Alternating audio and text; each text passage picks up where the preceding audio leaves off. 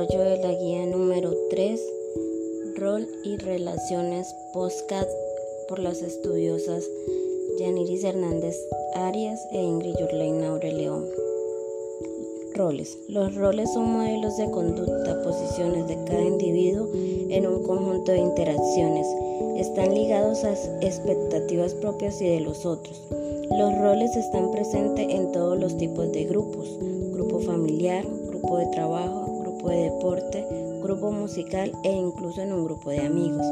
Con el concepto de rol familiar nos referimos a la totalidad de expectativas y normas que la familia tiene con respecto a la posición y conducto de un miembro del grupo. En una situación o contextos dados, la familia, mediante procesos de interacción, va asignando los roles a sus diferentes miembros. Existen diferentes tipos de roles como son el rol de pareja, donde debe existir apoyo mutuo y respeto. Rol parental de padre y madre, donde se educa a los hijos con autoridad, pero brindando los cuidados básicos. El rol fraternal entre hermanos, donde existe afecto, respeto y confianza entre hermanos.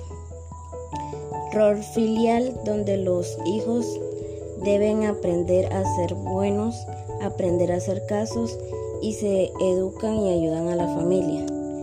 Estos roles sirven para equilibrar el sistema familiar. Según el artículo Valorización económica de los cuidados no remunerados en salud, un aporte al reconocimiento del trabajo invisible de los hogares y de las mujeres de la Universidad Javeriana, donde se visualiza la fortaleza del sistema de género imperante que se articula virtuosamente con el capitalismo y no innova en los roles. En los cuidados en salud se evidencia la división sexual del trabajo, que se establece que son las mujeres las que han de encargar los cuidados. Ellas son las que tienen una mayor tasa de participación en los hogares donde se presenta cuidados no remunerados en salud. Esto equivale al 55% en comparación con los varones de un 22% y se busca fomentar una mayor participación masculina, ya sea en los cuidados remunerados o bien en los no remunerados. Relaciones. Son vínculos físicos o emocionales que se generan entre dos o más personas a través de formas de comunicación.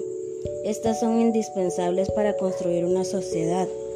Los componentes que son importantes en cada tipo de relación dependerá de su naturaleza, ya sea amorosa, familiar, afectiva o utilitaria. Según el artículo Valorización económica de los cuidados no remunerados en salud, la feminización de los cuidados es producto de la construcción social de género en torno al sexo femenino.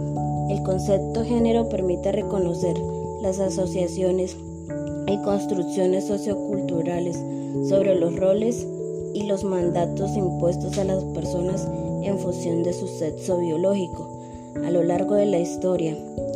En el marco de las familias nucleares, una división de roles y tareas asignadas a varones y mujeres hizo que éstas fuesen identificadas durante gran parte de la historia con las responsabilidades del hogar y como cuidadoras por naturaleza de las personas dependientes.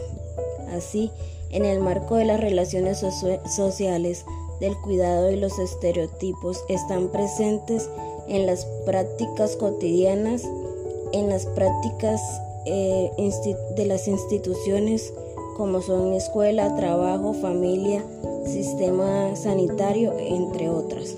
Estas manifestaciones son un problema social en la medida en que hay mayor demanda de cuidados de personas que necesitan cuidados.